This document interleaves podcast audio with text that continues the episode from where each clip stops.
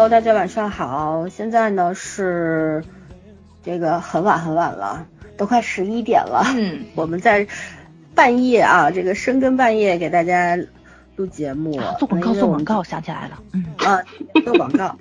我们呢有这个三言两趴的观众，呃，不是观众，听众交流群。听众交流群呢。嗯，本来我们也特别无所谓，觉得说这个有有人没人都无所谓，对吧？所以一直没在节目里边说过。但是呢，我们的群友就不乐意了，说你们收听量很高啊，关注度也挺多的呀，订阅量也不不少啊，怎么进群就没有人呢？弄来弄去那一百多号人呢？那啊，我说我我们错了，那我们现在开始做宣传吧，就有兴趣的朋友可以加入我们的群，然后呢，我们现在一群呢就呃满了，然后呢二群呢是一个韩剧群，一群呢是就是什么都各路人马都有，嗯，对，各种影视剧都聊，二群呢是专门聊韩剧的，那么我们也会在我们节目的文案里边会贴上我们入群的二维码，大家有兴趣呢可以扫码进入啊。嗯，这是一个，还有一个呢，我们的微信公众号虽然不怎么更新，但是 有兴趣也可以关注一下。嗯，好了，那广告做完，那就说我们今天要要录一个什么剧？要录一部韩剧，其实已经到第八集了，已经四周了，对吧？其实我们早就想做这个剧，但是呢，因为圈圈同学最近被韩剧伤的比较深。嗯。经常就比方说迷雾，对吧？嗯，就是这整个这个微博上、网络上都在夸迷雾，对吧？各大公众号大 V 都在写迷雾有多牛多牛，人家给你来个烂尾了，对吧？对。然后呢，韩剧的烂尾经常把我们折磨的比较无奈，所以说呢，这个剧我们就一直处于一个观望状态。果然呢，前四集非常牛啊，后面呢就嗯。又进入了一个焦灼状态。对对，现在就因为我们今天有一个朋友说了一段话哦，我先说一下这个剧的名字叫《经常请吃饭的漂亮姐姐》，嗯，是丁海寅和哎女主叫啥来着？孙艺珍，孙艺珍两位主演的啊。你果然是男主控。嗯，对对对，我就这样重男轻女，好吧。就今天在我们的另外一个朋友群里边呢，有一个朋友说这是一部完全没有剧情的韩剧，然后圈圈说对啊，就是没有剧情啊。我说人家也没让你看剧情啊，对吧？因为呢，对这个剧就是讲爱情，而且是姐弟恋，呃，男年下男差六岁啊。然后呢，我是觉得姐弟恋这个事儿，对于比方说大家。呃，十八岁和二十二岁这样呢，我觉得这个还是还是叫青春年少吧。对。但是放在两个三十和三十六岁的人身上呢，我觉得这已经是比较成熟的爱情了。而且在这种这种姐弟恋呢，如果不昏不昏头不欲火焚身的，就真的还很难体现爱情的真谛，对吧？嗯。毕竟第四集就开了船的，然后。对，所以说编剧到底要让我们看什么呢？让要让我们知道什么叫爱情呢？就是把一对痴心男女的恋爱过程一帧一帧播放给我们看。然后我们现在也很纳闷儿，这难道算是一种韩剧的创新吗？说实话，大家是挺喜欢看发糖的，但你老发也挺腻的，是不是？我们要经常刷牙，太辛苦了。对对，然后。所以说呢，观众到底会不会接受，或者说是不是全体观众都会接受？因为毕竟我们我们其实不算特别能接受的一一一群人吧，对吧？因为但是网上也有很多，尤其是一些比较年轻的小妹子，她们就就觉得很好啊，好甜啊，从来没见过这么甜的剧啊，然后恨不得人家分分钟发稿。那我觉得这个就是。另外一个话题了，今天不是我们讨论的范围啊。那我们今天呢，就是我们这期的主题叫做什么呢？叫借题发挥。嗯。因为这个剧呢，前四集还是相当不错的，它有爱情线，有职场线，有家庭线，然后有友情，基本上讲的涵盖面还是非常广广泛的，对吧？对。然后呢，也讲了就是这个三十代以上的一些职场女性、单身大龄女性的一个非常尴尬的处境，在这个社会上。在家庭里，包括在职场上，然后呃各种各样的问题吧。所以说我我觉得他讨论的想讨论东西其实很多，但是他花了太多的笔墨在谈恋爱这件事情上呢，反而其他线就弱掉了。嗯，对吧？几乎没有。我们今对，我们今天就要借题发挥一下，讨论这些事儿。嗯。OK，那我们就开始对这个我们先聊一下前八集的你的一个综合观感吧，就简单的一两句话这样说一下。嗯，好吧，我们让圈圈同学先说吧。嗯，要打分吗？不用打分，你就讲讲前八集看下来你你大概的一个感受。跟我同跟我同事说了一句话，有点可能有点刻薄，大家也包容一下啊。就是我又不是个变态，我干嘛要从头到尾把人家谈恋爱的每个细节都看一遍？然后我觉得。人是有偷窥隐私这种这种偏好的，但是你这样赤裸裸放我眼睛给我看，我也是很没有兴趣的。何况我一直都不太有这种，对，就我一直不太有这种偷窥隐私这种癖好，所以我就觉得所有的东西都是有一点点神秘感会好一点。然后你这样抛的干干净净的，你可以说很真实，它是很真实，可能每一对恋人都会有他们身上的影子，但问题在于你把这所有的细节都写出来。这是这是要写恋爱指南吗？对啊，我觉得太没意思了，而且起承转合就是日子平淡如水啊，真的是平淡如水，水都比这有味道。就是每一集都是没有波澜，前面几集设置的还有点起伏，你可以说它节奏慢，到后面慢就成了态度了。这个东西它还不光是慢，它是时慢，就是说它整体是慢，但它有时候又又比较快，它希望快起来的时候，但它这个节奏很拖沓。我很难形容他给我的这种感觉，就是看完看完你要就急，要么就慌。因为是个很慢的剧，你就说怎么还没过去？我觉得如果一个剧拍到这份上，它就不能算是一个很好看的剧了。就我不知道应该，比如说我快进的看的时候，我不知道应该在哪个地方停下。嗯嗯嗯，就好像你全拉过去也都可以，但是你又会觉得有点小遗憾。我现在觉得他到第八集的时候，对这个剧的感受。就跟这个剧现在呈现出来收视率一样，起起伏伏不过五，就这样的感觉，有有点小鸡肋。然后你说它不好，它真的没有什么不好，呃，细节，然后剪辑，然后演员的演技，然后包括服装、音音效、OST 都很好。所以我说这个剧所有的问题，现在都是编剧呈现出来的问题。剧本不好。对。嗯嗯。我现在就这样感觉，所以我前四集很有劲的，每一集哼哧哼哧哼哧写写剧评写到半夜，后四集我实在是憋不出来。我 我决定今天晚上之后呢，我这两天抽空写一篇四到八集总观感，告诉大家我为什么写不出来，就标题就叫我为什么写不出来后四集的剧评。嗯，啊，就这么多。嗯，那咋着呢？嗯，我的观感跟你们两个人基本一致，因为我是习惯性的在咱们聊节目之前。密集的去看剧，你们都知道对吧？嗯，我前四集是一气呵成看的，很爽。就是因为咱们在聊 CP 那个时候，你们两个已经看了，我还没有看。嗯，就是所有的点都应对上你们了，所以呢，就是。嗯，第一我有一个先前的认识了，就是那个初步的初步印象，嗯，然后再加上剧情确实是很吸引人，然后节奏感也是非常好的，以至于我第五集一上来看的时候，我真的就是觉得，对，换个编剧，对，换个编剧，然后关键问题是他那个第五到八集的话呢，他不只是一个编剧的问题，我觉得导演也乱了，就是刚才圈说的那个问题，那个节奏感的问题，就是怎么说呢，就是就是。应该家里有孩子练钢琴的话，家长可能都听过这句话，就是每个人心里都有一个节拍器。嗯，你打节拍是不一样的，对吧？嗯。很怪的就是他这部片子竟然能一个小时的剧剧情里面能出现七八个节拍器，就是全说就是这种，对吧？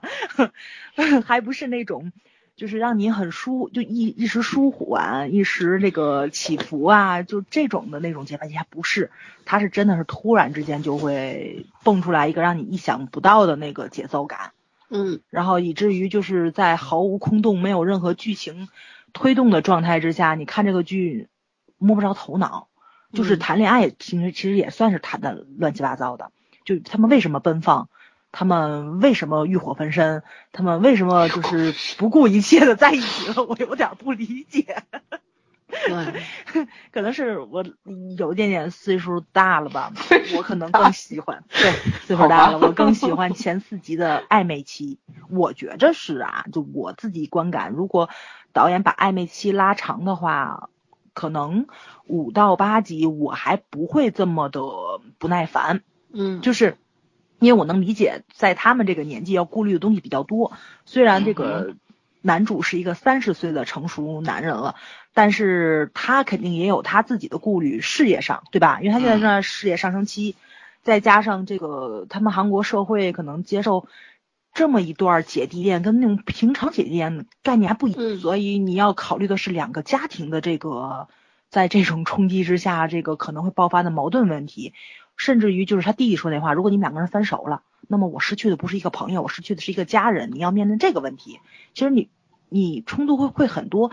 我觉得这放到咱们这种正常人的思想上来说，你把你的一个特别好的朋友变成你的男朋友，你可能都会想很久，这是很正常的一件事情。但是他这个冲突感就是比我想象中要短，要直接的多。哪有冲突？对，没有冲突。嗯，对他们思想上没有任何的矛盾点，他们就进入了一个热情如火的一个 热恋状态。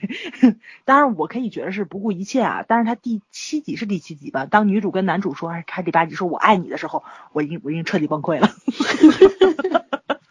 完全摸不到头脑。我不知道编剧想把这个故事引到一个什么方向去，就是他在情感上的这种让我觉得水到渠成的感觉是。一丝一毫都没有的，而且我想看的东西，他到五到八集几乎没怎么演，第八集还有点内容，我不说吗？第八集好歹他还讲，他还讲了点剧情，对，就是那种就像你们说的家庭线啊，包括那个职场线啊，他还推进了那么一点点，所以呢，哎呀，我这不好评说这个，反正我的观感就是，这不只是。多了个编剧，而且我觉得现在是导演也有也有点乱了，就乱阵脚的那种感觉了。他跟不上。怀疑这后面的本子写的更烂，所以导演有点难处理。对，很难处理这个问题，因为他自己的那个就是就你说他那个那什么，就是那个 那个不能说叫节奏感了，他这真真的都称不上节奏了，乱了，乱了阵脚了。那现在唯一的好处就是演员还没乱，对。但是我觉得戏外这个戏，就戏之外的这个乱乱象也很多，对对对对，戏也很多，因为这个丁海寅的宣传问题啊，然后这个这个人设上面也是那什么，以至于影响这个剧的观感就更不好了。所以这个真真的是希望演员这边一定要站稳了脚跟，千千万万不要再乱了，不然这剧真没法往下看了。对，哎，巧妇难为无米之炊啊，演员能怎么办？说白了。对，嗯嗯，我们丁海寅第一次做男主，可惜了啊！以为这这次他能火一把，结果嗯，也不耽误他火。你想，《花妖姬》也很烂，但是李生基还是回去了，所以也不好说。但是李生基的公司没那么傻呀，对吧？对，这个有点太过了，猪队友。对对，不过他们这家公司一直是有问题的，宣发方面各种出问题，好吧？那我们现在不聊这个，我我也说一下我的感受吧。其实。你们说的差不多，我就补充一点吧。我觉得就是说，哎，就是整个五六七三集，因为大家都当第五集出来的时候，我其实我当时我就跟圈圈还有一点争执，对不对？圈圈还在尽力的帮，我还在尽力的理解编剧。对你还要去理解他们，但是我已经理解不了了，因为我不能够接受整个你差不多将近七十分钟，你七十分钟的话，呃，头上几分钟开个船，到最后又开个船，中间。亲亲我我十多次，那天我问圈圈你还写得出东西吗？圈圈说咋写呀？写开了两次船，十几次亲吻吗？就没有了。对，就整个第五集我觉得就浪费掉了，因为你既然是要做一个姐弟恋，因为你毕竟又是两家人处于这么一个状态，对吧？嗯。就是亲上加亲这件事，在我们中国社会好像是比较容易接受的，但是在韩国社会这件事情比较难，因为我们也在网上看到一些评论。很多韩国人就是韩国观众，他们发在网上的评论翻译成中文，我们也看到了，就是说韩国社会就是这样子的，他们并不认为亲上加亲这件事好事，也是好事。第二呢，就是说他们会觉得，呃，更看重门第吧。就是说，中国人当然也看重门第，其实整个整个全球亚洲的文化，人类都一样，对吧？就是，但是攀高枝的心都有。对，韩国社会这个阶级之分，它是非常固化了，其实已经是，就是说，你看女主明显家里是中产阶级吧，房子也很好，家里装修什么都不错，对吧？对。父母曾呃，妈妈不知道干嘛的，他爸爸曾经也是一个大公司的高层，对吧？嗯嗯。对，然后男主呢就。爸妈离开，呃，结束了，然后爸爸还娶了三任媳妇儿，嗯，他们俩姐弟俩还有弟弟妹妹呢，啊，同父异母的，然后自己妈妈也一直呃已经去世了，然后就两个人等于是相依为命的长大的，就真的是在别人眼中一穷二白。对，那你既然要做了这样的设定的话，而且这是一段明显是一段艰苦的姐弟恋，你怎么去让他们在一起呢？他们在一起的话，要排除外因的话，那他们之间的自己的内因，两个人内部矛盾肯定是存在的。嗯，这个世界上没有呃这种一往无前的爱情，很多问题不是出在外面，是出在里边的。那怎么去推动？我觉得第五集其实是第五、第六、第七集三集都浪费掉了，整整浪费了三集的内容，呃，去讲讲爱，就是两个人之间的浓情蜜意。谈恋爱。这三集，嗯，对。说实话，这三集存在的意义是什么？然后，因为他们要突出他们谈恋爱，所以说把所有的这种呃，就是职场线啊、家庭线全部都淡化掉了。我觉得这是一件得不偿失的事情吧。没错，嗯，对吧？然后，嗯，推动剧情全靠前男友，这个。我真的是这个太奇太奇葩了，简直是。对，就是就是觉得他就是刚你们也说了，这节奏感差到了极致。说实话，我很少看到韩剧，就是一般高开低走，也通常会发生在下半程。对对。他这第五集就开始走滑坡路了。嗯。但很多人在看第五集的时候还觉得还 OK 啊。然后我我们当时可能如果说提出异议，还会被人家怼，是吧？你们又懂什么呀？什么什么？但你看到第六、第七的时候，很多人都都开始就很无奈、很傻了，就觉得怎么回事啊？这到底是对吧？大家看看不明白了，这就很说明问题。然后呢，我当时还跟我我跟圈私下聊的时候还说说，咱们他如果第七、第八集不往回扣一下，不把剧情往前推的话，那这个剧就完了。然后第七集并没有，对吧？嗯。呃，第七集就最后又是渣男友出来推动剧情，带着女主上了贼车，对吧？想要同 同归于尽，其实也就是吓唬女主。我不得不夸一下这位前男友的演员，演技真的是太太好了。哦，对。恨的，看得我恨得牙痒痒。你看每次女主就是很害怕问他你到底要干嘛的时候，他那个露出来的那个。明显的笑容，对吧？真的，真的看得很上去撕了他那种感觉，那这是演员的功劳。但是，但是到第八集的话，我觉得还好，第八集稍微往往往前推了一下，他最起码就说男女主开始要主动去公开这件事情了，主动跟家里人、兄弟姐妹去交代了，对吧？嗯。但是我觉得这个交代来的太晚了。嗯。其实如果按照正常的流程的话。按照正常的剧情推动的话，到第八集去跟家人坦诚也也不算晚，对吧？毕竟你后面还有八集。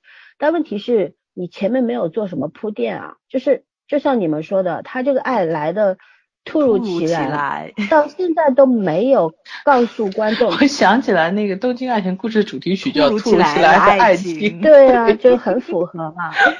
就是就是就是我们都到现在没有。明白男主是什么时候爱上的女主，他为什么就能一下子爱成这个样子？嗯，我觉得他们俩之间有时候很多时候是一见钟情会变成这样的，对吧？一见钟情很容易大家昏头，然后就爱的荷尔蒙就是迸发嘛。对，那时候是自己无法自控的。但是问题是男主和女主已经认识太久太久了，这十几二十年了。你这荷尔蒙蹦的也太突然了吧，就少晚熟。而且越是这种二十几年的感情，你是越不敢往爱情里去迈的。对，这个不想把这份特别好的感情毁掉，这太可怕了，简直是。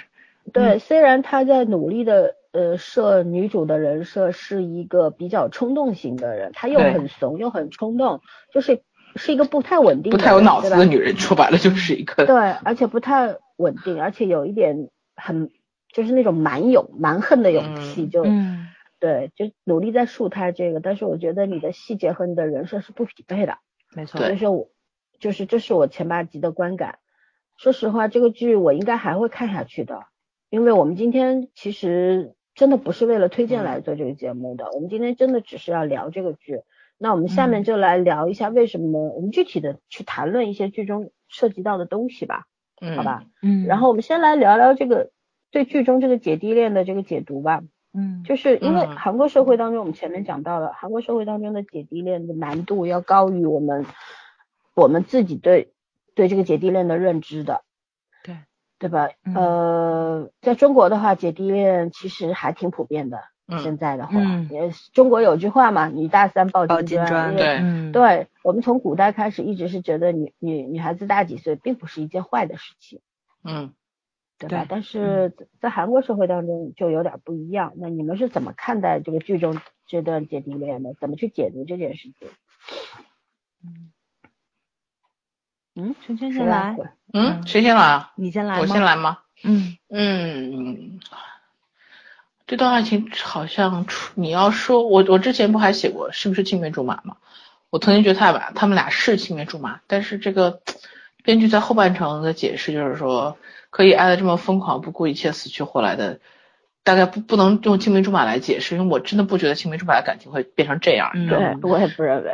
因为我觉得那是那是脑袋就后，就是说我失忆了，你知道吗？然后突然看到一个人，觉得哎很眼熟，然后有这种感觉，倒是有倒是这梗还勉强说得过去，这就顶多就是几年没见了，然后突然就觉得哎这个人变成天仙了在我面前，呃我我觉得那只能用一见钟情来解释吧，就大概也就是说之前那些年就彼此没有把对方当成异性，只能是这样说。对，突然意识到了。对，然后这个倒是也有可能，但是呢，呃，关于姐弟恋这件事情，其实我个人感觉，虽然说就是就是现在现在这个社会，我不说韩国吧，我觉得起码中国社会已经宽容很多了，但是呢，嗯，其实很多人就是内心里面还是会有看法、有有想法的。就是并不是说表现出来的态度那么那么鼓励、提倡或者无所谓。嗯然后因为啊、怎么说，这要说到互恋观的问题上，因为说白了是，呃，昨天我看了个什么节目，就在讲，就说女性的这个这个条件啊，对对对对对，是一篇文章讲那个北京女子图鉴，嗯。然后分析那个中间就是女主和她的前任男友啊，为什么就是之前一个高富帅为什么会分手，就是分析了很多，然后其中就就把双方的条件列举出来了。嗯。然后呢，就说爱情你可以不顾一切，但是婚姻里面必须要讲门当户对。对，然后就开始讲这个女生的各种条件罗列，聪明啊、外外形啊、家庭背景啊、教育背景啊什么的。然后最可笑的就是，它其实是按照重要重要程度从上往下列，然后这个重要程度的后面是几星的，然后这个女生的年龄就是放在第二条的。嗯对，就是女人写女人的时候，年龄都很重要，更何况男生男方的家庭去看女生，因为站在他家庭来说，你还有一个很重要的职责，尤其是韩国社会讲家族嘛，生孩子，还讲对，就是你年轻，你生的孩子比较健康，这这个东西到现在为止都是衡量标准，这个其实不太分东西方社会，只不过西方社会表达出来的态度比东方社会更成熟，我只能这样说。嗯。嗯，所以姐弟恋不被提倡很重要，就是大家的观念就是这样，女方有生育权，就是说有生育权，其实最重要看重的是你的生育能力，也就是年纪大肯定是不利于这方面的。对，啊，所以现状没有办法。所以这是这是最基本的一个衡量标准，然后在此基础上，各种各样的意识形态上的歧视也好，这种呃看法都好，我觉得其实核心问题还是这个，就是这是在人类文明、人类本性里的东西，嗯嗯所以我觉得，即便是社会对姐弟恋还是很宽容的，但是并没有到可以去大力提倡和推广的程度。彻底解决这个问题没有？对，嗯但是我们站在爱情的角度来讲，就是爱情无关于年年龄种族信仰、性别、意识，包括国籍什么物种的都没有。物种这个，我刚看完湮灭，你就 你就放过我，我现在心里有点过不去。然后我还是很看重物种这件事儿的。嗯，我就觉得那个，就是就是这个是爱情的，所谓爱情的一个一个信念吧。啊，然后站在这个角度来说，那那姐弟恋又怎么样呢？就是母子恋也是可以的嘛，对吧？嗯日本人也拍了《贤者之爱》出来，不管那个最开始的原因是什么，最后的结果都是还是有了爱情嘛。嗯对，呃，所以我觉得这个事情就是就是其实是韩国在怎么说解放自我的意识形态上面往前往前努力走了一步，就是说这个编剧的思路和出发点是好的，但是很明显他忠诚开始无力了，就他自己说不圆他想表达的东西。你看，我一直夸这个编剧前四集好，是因为我觉得他很勇敢。他前四集提了很多东西，是是反韩国社会传统的，是很还是比较先锋的。对，在而且韩国现在来讲，在在相对单独独立的片段里面，他其实是成立的，就是他写的还是不错的。但是这个故事一旦拉到现实生活中去啊，就是把整个生活的时间轴全部串起来以后，他的他的阅历，他的能力显然不够把这个故事讲圆满。就他其实有点手足无措，嗯，对他有点手足无措，他不知道这个我是应该理想化一点呢，还是应该现实一点呢，还是怎么在这两种两者之间找到一个平衡点呢？我觉得这个已经脱离他的能力范围了，所以他现在这个剧他写的也很矛盾。我觉得演员和导演的这个表演和剪辑也让人觉得看不太懂，嗯，就是有的时候或者是这种就是演员是没有什么办法，因为韩国的制度大家是知道的，就演员是没有什么发言权的。除了非常大牌的演员，你说，你说可能孙艺珍会有点话语权，但是，但是根据韩国的这种制度来讲，演员必须非常尊重导演和编剧。没错。那我觉得他丁海寅是新人，他肯定没有发言权，他只能照着，就是说这个这个导演和编剧的思路去演。对。所以这个片子最终呈现出来的，而且他和丁孙艺珍的无论从 CP 感和演技来讲都没有任何问题。就丁海寅虽然是比较新的。那个男主，但是他的演技不不存在问题，目前看起来，那就所有的问题都存在编剧和导演身上。而这个这个导演之前的作品表示，他就表现出来的并没有这么大的问题。对，就是不是拍过密会的。对啊，他没有说让你磕磕绊绊到让你自己去脑补情节，没错，或者是我去幻想一些情节，所以会有这些内容。那我觉得其实最大的问题就是在编剧身上，编剧不知道忠诚应该怎么写。他现在忠实于写一个谈恋爱的故事，但是。你写个谈恋爱的故事干嘛呢？谁没有谈过恋爱？谁将来不会谈恋爱？对不对？嗯早上没谈过，那早上也暗恋过啊？那迟早你人生中没有没有。谁说的？他们家一筐又是古天乐又是谁的？那不是暗恋，那是明恋啊！所有人都知道我喜欢他。那对啊，那也是一种爱情啊。那你这太你这太勉强了，你这语无伦次被气到。所以我觉得他现在这个这个剧情我还是欣赏的，但是剧本水平我有点担心，因为韩剧最近连续出现这种问题，在忠诚失控，然后到结尾就不知所云。嗯，哦，对，好，那那基本上就是我的观点。换个换个人来聊聊看，那我来吧。既然圈儿说了，在这段呃姐弟恋关系中，女性的这个弱势，那我就讲讲男性吧。因为社会普世公认吧，男同志一般成熟度都比较晚。虽然这个剧已经拼命的把女主往傻了去写了，但是在很多方面，我还是觉着女主在处理两性关系上是有智慧的。她并不是一个传统意义上的傻白甜。嗯。但是放到现实中去的话呢？嗯，即使是两个人思想意识上是有差异，但是如果有爱情在的话，可能这种差异也会在热恋期被掩盖掉。所以，普遍来说，姐弟恋最先面临的一个问题就是经济上的悬殊。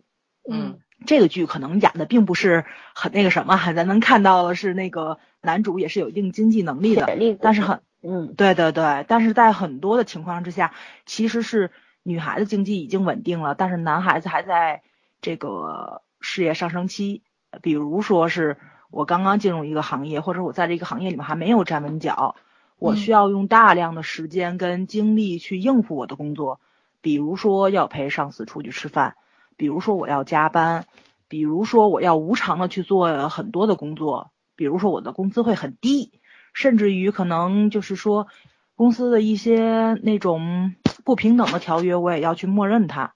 对吧？就是肯定我挣的没有你多。这个情况之下，如果说是以结婚为前提的情况去交往的话，包括他们两个人以后要要面临结婚的费用啊，这也是一个非常非常大的挑费。对，就他们俩差的是差不多六岁，对吧？剧里面演着的是，而且家世也是一个悬殊的状状态。咱就咱先别说姐弟恋，就是正常的两个人有了爱情去交往。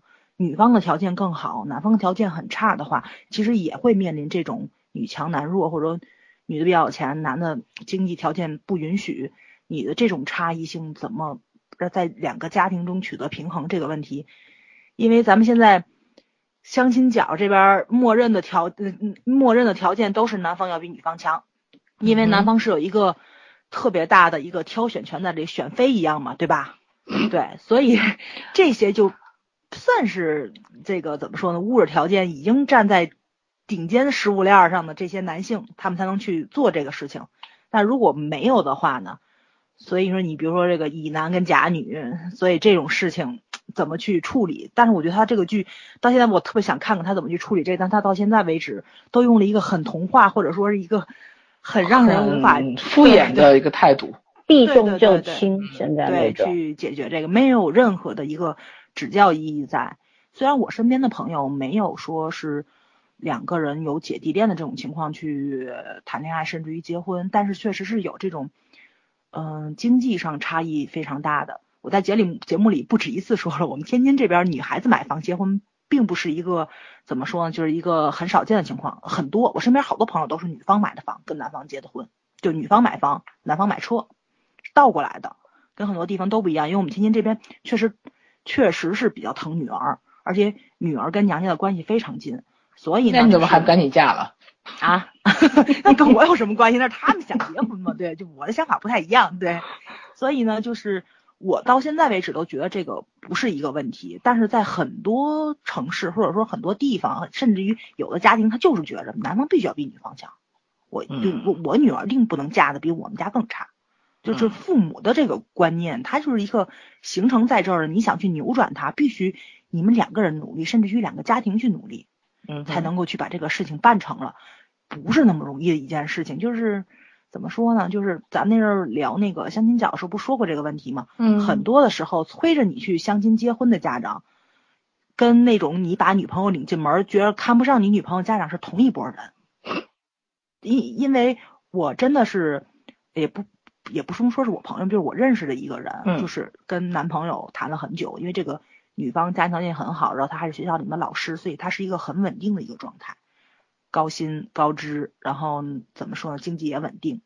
她找了一个男朋友，工作呢也不能说稳定吧，就是那种肯定不是咱们想象中的那种，就是事业单位啊，或者说是公务员啊。你要不就是找了一个大大型外企，你要挣得多也行。他不是，就是很普通的这种工薪阶层。嗯，然后两个人可能就家是极度不匹配。被女方的妈妈强行拆散，拆散到现在，女方已经快四十了，还没有结婚。她妈妈特别后悔，特别特别后悔。他女儿也想结，你相亲嘛，我就去见，我也很积极，我也不反感。然后就这种姿态摆出来，让父母你有办没有办法说他。但是用他的话说，我就是没有爱情，我不会结婚，但是我再也爱不上别人了。我见任何一个人，我都没有感觉，那你能让我怎么办？强按头结婚吗？我也我也肯定是不认头的那一种。所以，就是这种悲剧它发生过，当然也不见得他跟那男的结婚他就会过得幸福啊。但是确实是你这种被强行拆散的这个落下来，心理阴影算是。对对对对对，是在的。而且毕竟咱们也说过嘛，男方跟女方相遇了、相爱了这个事情，它真的是一个非常低的小概率事件，嗯哼，是很难形成的。你这辈子遇上的所有人里面，就恰好这么你爱上他，他也爱上你。不是那么容易实现的一件事情。你错过了这个人以后，能不能在对的时间遇上对的人，不准保。所以呢，没法说。对，没法说。所以呢，就是父母再去呃，怎么说，这种这种作用力拆散他们时候，父母你要去考虑这个问题。我觉得这部片子里面其实讲了那个女方的，就是那个女主的爸爸喝多了，他肯定去考虑这个事，因为他觉得男方是个好孩子，对吧？嗯，我要不要因为这个去拆散女儿？但是他就只演了一个喝醉了，后面就没有任何东西跟进去了。我就觉得这个就不只是男女方的问题了，就是他这个配角也浪费掉了。你剧情既然都已经演到这儿了，为什么就差这一脚就不能踢进去呢？所以就是细节的处理上，我觉得特别不像韩剧，因为我觉得韩剧的编剧跟导演在处理这方面，就是一个镜头讲述三四个。要素的话，他们是能兼顾到的，而且他们也能做得很好，这也是咱们被韩剧吸引的一个重要原因嘛。但是这部戏里面，就是就是老三说那话，他浪费了，他五到七集他浪费了太多东西，而第八集他他还讲不深入，这是一个嗯，很很让人特别无法理解的事情，因为他一第一集到第四集是讲的很圆乎的一个事情，而且他的那个每一个线分配的都非常好，但是放到这个男主跟女主身上的时候，他就完全已经偏离主题了，所以这个是让我特别无法理解的。还有第二个事情，就是因为男女主两个是青梅竹马长起来，他他是这样设定的，虽然他没有这么去演，然后啊，这个我还是。挺明白的，因为我身边好多朋友都是初恋就结的婚，就是他们从高中或者初中就开始在一起，先是朋友，然后谈谈恋爱，然后去结的婚。就是我有一个特别特别特别好的朋友，她在结婚的时候，她跟她她她她她老公分了三次手，三次有复合，就其中期间也跟别人去交往过啊，但是还是想着他，两个人就又复合，就包括他们两个人都到后面。右手我跟他打起来的时候，我跟另外的朋友坐一块儿都问他，哎，你们什么时候有发请帖啊？他就说，我说我跟你们说，我跟他打起来了。我们说，对呀，你们什么时候结婚呢？就我们都已经不信他们两个会分开了这种情况，就是，但是在他们两个人交往过程中也是发生了很多事情。我印我印象中，他们两个第二次分手的时候，我跟这个特别好的朋友坐在一起聊天的时候，我说你能不能忍受这件事情？因为男方的父亲去世了，而且特别巧的是，就女方一直陪着他嘛，两个因为他们俩一直没有分开过。就是任何一个家庭发生什么事情，两个人都在最重要的时刻陪伴在对对方的身边，这其实跟青梅竹马是差不多。就你们家怎么样，我们家怎么样都很清楚。然后你经历过什么，跟我经历过那种伤痛伤口，都是你陪我走出来的，是很紧密的那种关系。但是很巧的是，男方的爸爸去世那天是我朋友的生日。我说你能不能够忍受到，你跟他结婚之后，每一年你过生日的时候，都给爸爸烧完纸。然后回来再给你吹生日蛋糕这件事儿，你能忍受，你们俩这婚就能结；你要不能忍，这婚就不能结。因为这是一个特别、特别、特别怎么说呢？是你看着是一件很小的事情，但是在你这种很正常的情绪下，你是能忍的。如果恰好在你结婚、你过生日之前，你们两个人闹了个别扭，你可能情绪有波动的时候，这个事情可能对你的伤害其实是很大的，心理压力也很大。你们两个会因为这么点小事就爆发争吵。然后就以至于离婚，那我想的比较多啊，我这是脑洞比较大嘛。你想，你你想的时候是很明白的一件事情，但是真是落到现实中，是一个非常难以处理的问题。但是他们两个人就是这个，因为分手也是因为太了解对方了，就就对方有一个什么小举动，他那种小算盘、小心思你都知道。然后你可能就是性格决定命运嘛，你就觉得你忍不了，两个人就分，分了发现还离不开他，就复合。当然现在两个人现在过得挺好的。因为毕竟了解了，也知道那个相处的尺度在哪里了，这都是经过十几年、二十几年磨出来的，老夫老妻了嘛。就用他的话说，他说他们两个人结婚的时候，就你准备啥时候跑回剧情上来？哦，对，就跑回这剧情上，就你不是讲故事啊，今天。对对对对，就已经没有那个激情在了，所以这部片子就让我看了他一头雾水，就在这儿了，你知道吧？他们两个人就认识了二十多年，而且就真的是从。特别小的时候就在一起了，他们两个人怎么能够就是 这么干柴烈火？我印象中咱们好像还看了那个危机机，你你们有没有印象？危机机的那个重那个俊熙是叫俊熙吧？跟他跟那谁的妹妹，跟那个俊基对俊基跟跟那谁跟他那个妹妹两个人在一起的时候，他的 对俊基的印象中都是他小时候的样子，就是你摆脱不了你对他的既定的一个初步印象，你怎么可能跟他去谈恋爱呢？这件事情，但是。这部片子我可以，嗯，怎么说呢？就是就是你们两个人刚刚说的嘛，就是一见钟情，就是我可能从来没有把它当成异性看过，突然之间突然之间我把它当异性看了，然后我这个头脑一热就爱上他了，所以我就能够理解女主为什么一直迟迟不说我爱你这件事情，因为我觉着他可能会觉着没有未来，所以他才不会去。那为什么又要又要那样呢？哎，你看，要不说呢，这就是他为什么突然间又说我爱你的时候，我特别无法接受的一件事情，还是在那样的一个情况之下去说的，就是就是说，永远是他那个特别出乎意料的时候，编剧给了一个情节，我自己在这给他脑补一个合理的解释之后，他后面又给我打脸，你知道吧？就是以子之矛攻子之盾，让我看到我特别特别的。就是无法忍受这，因为这爱情，因为我们现在已经是在看爱情了，你但是你这个爱情是一个不顺畅的一个状态，我无法理解，我也无法代入。就你演的再那个甜甜蜜蜜，再蜜里调油，嗯，我看的话，我也是一个并不是很舒爽的状态，你们明白吗？嗯，所以这就这段姐弟恋对于我来说算是一段比较失败的姐弟恋。第一，没有演出来这段恋情的，他们两个就是老三说的内里的冲突嘛，你们两个人里面的性格冲突，然后你们两个人家庭背景的冲突，然后甚至于你们的感情冲突，你都没有演出来，就任何问题都不在他们两个人身上啊，他们就相爱了，非常坚定的认定对方。然后外面的冲突呢，就是能演的你也不演。你，就是很敷衍的一个状态就过去了，就是所有的幺蛾子都是前男友出的，以至于现在我其实我特喜欢前男友，你知道吧？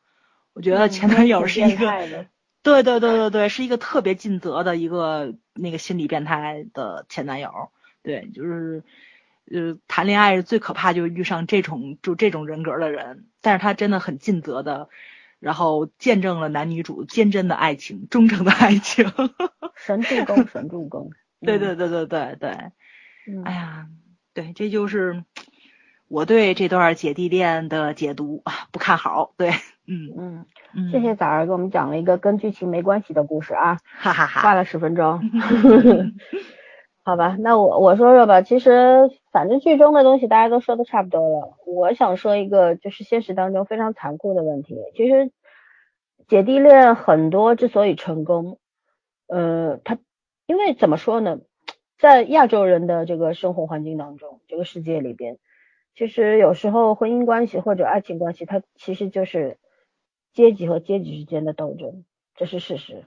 然后你把，比方比方说这种姐弟恋，我们做一个反向的推理吧。现在在剧中，他现在是呃弟弟呀、爸爸都接受了，然后。闺蜜也快接受了，对吧？然后妈妈也会被说服的。反正第九集的那个预告当中，反正好像弟弟也出来搞定了一切啊，或者怎么样。反正现在看到预告是这个样子，也就是说他们非常非常担心的问题，在剧中都是很轻易的得到了化解。为什么呢？因为彼此之间是有深厚的感情的。就是这个编剧他所有解开一切问题的手法都是靠感情两个字，不管你是哪种感情，就是他觉得就是。这个爱是无敌的，所以说呢，你不用去考虑一切这个理智方面的问题、理性方面的问题，对吧？但是呢，在现实生社会当中是这个样子的。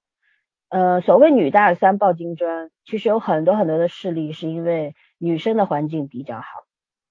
嗯，怎么说呢？呃，我我们现在如果拿这个剧情来做一个反面推测的话，比方说这个男生他的。家里条件特别特别好，但是女生条件比较差，而女生又比他大六岁的话，那基本上这个姐弟恋是不会成立的。就是他们之间爱的死去活来，在这个社会环境当中，在这个家庭的状态下面是不可能成立的，两个人走不到走不到一块去的。所以说他在这段姐弟恋的设定上面是变成了，嗯，女生家庭比较好，然后男生家庭比较差，这是编剧一个比较阴险的一个设定。也是一个很无奈的选择吧，我觉得。嗯，你人呢？Hello Hello，等他去哪儿了？Hello，我在。嗯嗯，好，反正我我就觉得姐弟恋，反正在这个剧里边就是这样，大家说的也差不多了。然后我觉得在现实当中，如果是像他们这一对，如果是放在现实当中的话，其实成功的概率是很大的。但如果说两个人的家庭环境倒个个儿的话，基本上是不会成功的，对吧？嗯。然后我们接着聊一下，呃，关于这个爱情，其实我我有问题，就是说你怎么去理解这个女主？比方说像这个女主啊，我们一一直通常觉得说女大男小的话，三十多岁的女性她的那个成熟稳重应该是跟年龄同比例增长的，对，对吧？你就会觉得说。呃，年下男的话，他是有权利幼稚的，因为大家都觉得说小奶狗啊什么的呀，就是他卖萌啊什么，你都觉得理所应当。可是呢，如果说是一个三十几岁，你你又是这个年上女的话，三十几岁女性反而在剧中她表现出了更加不成熟的一面，没错。反而是男主是因为穷人的孩子早当家。那么我就要提一个问题了，就你们觉得就是像这种三十岁的女性？她有没有权利幼稚？有啊，嗯嗯，呃，我其实就到现在为止，我给那个编剧去找过这件事情，就是说他为什么这样设定的话，我就跟你的想法一样，就他们家家境很好，女孩子到现在为止应该是一个受保护的状态，就即使是你看她就是很隐忍嘛，在在公司里被欺负了，也是那种给大家的那种乖乖巧巧的那种女孩子，不会反抗的那种。就他性格可能就是这个样子的，所以他成熟起来比较晚，我只能这样去理解。嗯，而且呢，就是什么呢？就是像他的朋友嘛，就是男主的姐姐，这种从小就经历过就是大起大伏的那种生活，对吧？这种波澜，所以呢，他可能相对来说也会喜欢那种比较单纯，然后给他温暖，然后让他开心的那种人。就是就是大家可能就非常喜欢被那种性格就是南辕北辙的人去吸引。我觉得就是到现在我都觉得男主可能喜欢这个女主，就是跟他那种单纯那种天真的东西还有还在是有很大关系的。因为毕竟是姐姐差了六岁，对吧？他今天对着自己的姐姐，他应该就是认定中成熟女性就应该是他姐姐那样子的，有担当，有责任感。然后跟老妈子似的，就天天就对她嘘寒问暖的。但是这个姐姐跟她姐姐不一样，虽然也疼她，也爱她，也对她很好，但是这个姐姐更像女人，对吧？就有就更像女孩子，就是很娇嗔的那一面，所以她才会被他吸引。虽然那个孙艺珍演的特别到位，但这编剧实在是跟不上这个演员的节奏。嗯，我觉着三十六岁活成这样，应该也有。嗯，对对对对，应该会有会有这种女孩子，而且我很喜欢孙艺珍在职场上跟在生活中完全两个不同面貌的那个样子，因为我觉得确实是有的时候我们在职场上需要戴上一点面具，就隐藏自己特别真实的性格，就是你要进入你的那个专业的那一面的时候，你要拿出来你专业的那个态度，就需要去演戏，嗯，即使你是一个在那个怎么说呢，就是一个。内向的人，你该做演讲，对吧？你该上台的时候，你也要拿出强势的那个范儿来。你就是虚的、装的吧，你也得，你也你也得有那个姿态，这个是职场上必须的。但是孙艺珍就这个，他这个两个虚实实结合的，我觉得演的还是挺到位的。嗯嗯，对我自己的想法，对对对对。那我就我就其实这个问题下面是因为有一个相对的问题嘛，你比方女生到三十六岁，她是有权利幼稚的。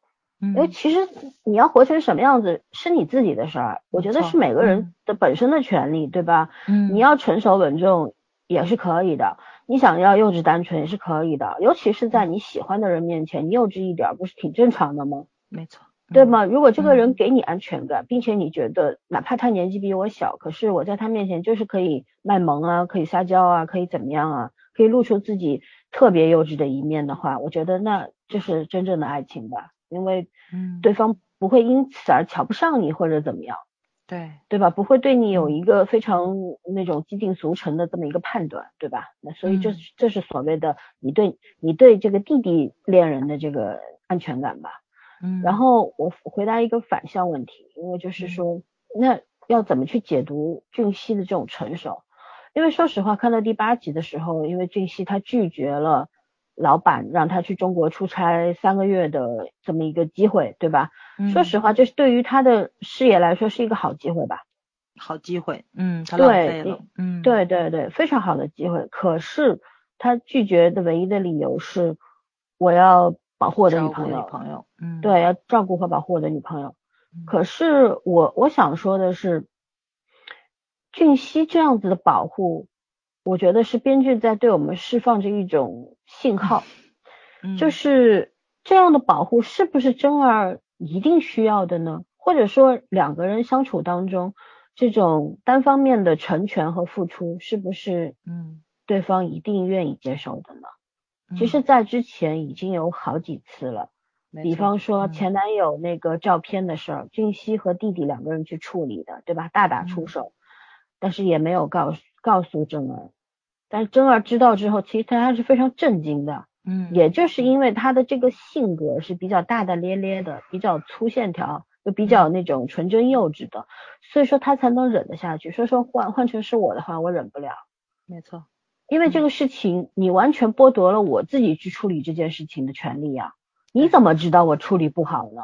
嗯，乃至于到最后，我要用这个大家抢方向盘撞车这么这么惨烈的一个方法去结束两个人之间的关系呢？嗯，其实这个事情它的走向是不是一定要走到这个这个地步啊？我觉得不是。在那这个事情是谁造成的？我觉得大家都有问题，对吧？然后，嗯，呃，我为什么说这是编剧对观众释放的一个信号呢？我觉得这件事情一定会成为后八集当中的一个推动项，就是说这个后八集的剧情，渣男已经出去了。对吧？出局了，他以后不会有什么戏份了。那靠什么来推动呢？我觉得这这两个人之间的矛盾从哪里来？就是呃，对性格问题。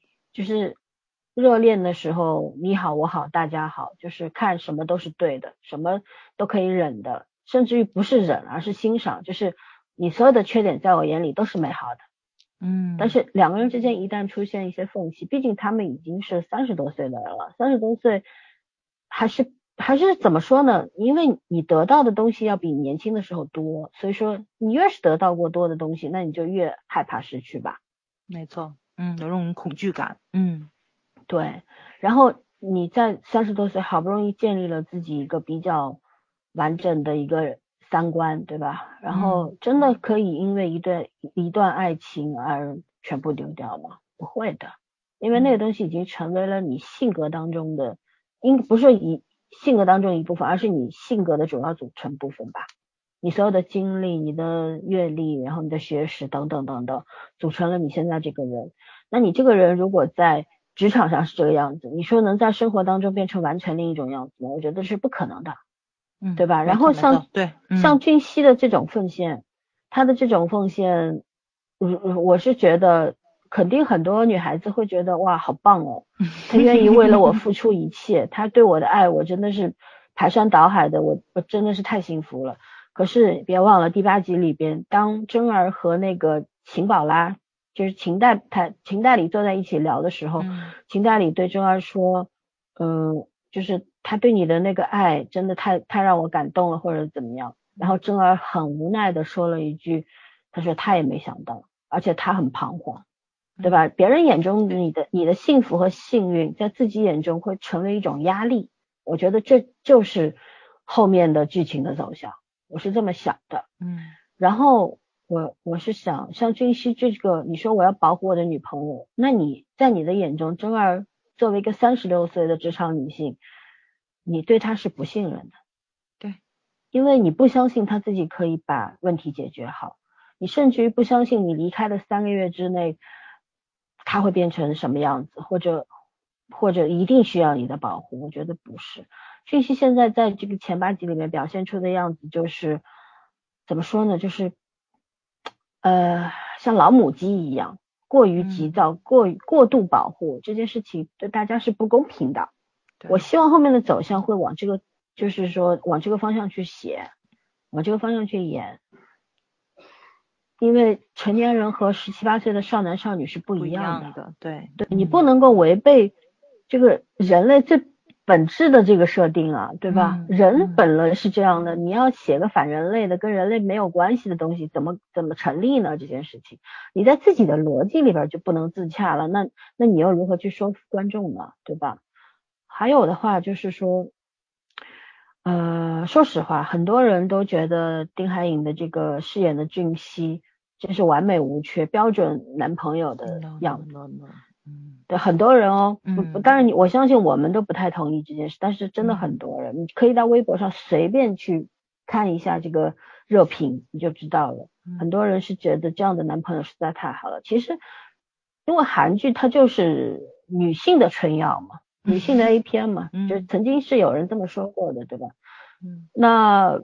它为什么会变成女性的这个春药呢？就是因为为什么也换句话就是说，为什么很多女性愿意在韩剧当中圆梦呢？那就是因为现实当中没有，嗯，对吧？嗯。然后，嗯，以前呢，大家都很喜欢看霸道总裁，现在呢，好像编剧们学聪明了，因为大家这个，嗯，对审美在变了。以前霸道总裁很流行，但是大家后来就知道霸道总裁不能演一辈子。我不可能永远喜欢一类人到到死的，对吧？对，要换换口味。那现在就变成了说，呃，更多的就是平民的这个，嗯，男男子，然后就是都是潜力股。他如果真是个废柴的话，那作为男主的话也也是很有欠缺的，嗯，对吧？就是现在到了这个，但是你去想一想，这个骨子里其实跟霸道总裁有多大的区别？除了没钱没，对，其实完全没有，除了除了没有钱，其他的东西跟那霸道总裁是没有什么大区别的。嗯，啊，这才是问题啊，对，对吧？嗯。然后呃，反正我我就是这样去看待这个这个这段感情，我觉得这个段感情后面隐患其实是很多的，嗯，但是这个是在我们自己的理解和自己的逻辑之内。但至于编剧会写到什么地步，说实话，我是不太敢猜的，因为这个有点编剧悲观，对吧？不是这这个嗯编剧，我觉得嗯他、他可能会想，但是他有很明显那种眼高手低的问题。嗯，他他你看他前四集他的设定就是设定的很棒的，嗯但是后面真的要剧情铺开的时候就不行了，嗯，这这就是眼高手低的问题，对对吧？然后我们圈圈也不来，咋回事呢？那我们就天接个电话，对，可能是工作上的，嗯，他今天嗯本来就加班了嘛，嗯嗯，那好，我们就呃怎么说呢？我们来聊聊这个爱情之间的，因为我们现在一直在聊爱情嘛，我们再聊聊嗯。这个爱、这种这个世界上我们见过的所有的爱情，不管你自己身上发生的，还是嗯。呃你身边朋友的，或者是在影视剧当中看到、书本上看到的，你怎么去解读付出和获得？就是其实这个问题的设定就是，Hello，呃啊嗯。你来了，刚掉线了，好像我讲了半天话，你们俩没有反应，嗯，好，吧，好吧？正好问到一个新的问题，就是无嗯论怎么样的爱情当中，付出与获得，我们都知道，付出与获得应该是要达到一个比较平衡的状态，嗯大家彼此才有幸福感。嗯永远付出的那个人，就像现在徐俊熙，他就是在一个永远付出的状态，这个是不太付。出人会比较患得患失一点吧？他他对，但是他现在表现出的样子是不太正常的吧？啊，老母鸡嘛，就是那种现在小姑娘最喜欢那种，哎呀，嗯这个男人什么都愿意替我做啊。对啊，然后那我们怎么去解读这件事情？就是你觉得真正的互相之间的平等，它会实现吗？成立吗？这件事情？平等永远都不成立，这个大概是这个世界上所有的事情里面唯一。就是这只是爱情当中的平等。对啊，就就付出和得到是不成正比的。嗯哦，他其实我觉得平等不重要，重要的事情就是他自己觉得他感受到平等就可以了。嗯啊嗯，所以就是他现在做这些事情是他觉得 OK，我我我做的会让我觉得幸福的事情，但是有一个问题就是对方要不要感受到幸福？嗯，对，这在你掉线的时候，我们就聊了这个东西。对啊，就就是说你愿意这个给的不一定是我愿对意一定要的那个。嗯嗯，对这个，所以爱情里面很难讲平等，只能讲说我呃各自能追求到各自想要的东西就可以了。嗯对，所以说，按照我为什么要问这个问题，其实就是因为在想后面的剧情是怎么发展。其实我是觉得，如果异地而处，现在有那个女主有一个机会到其他国家去进修也好，然后呃公干出差也好，我觉得女主女主可能就还是会考虑去的。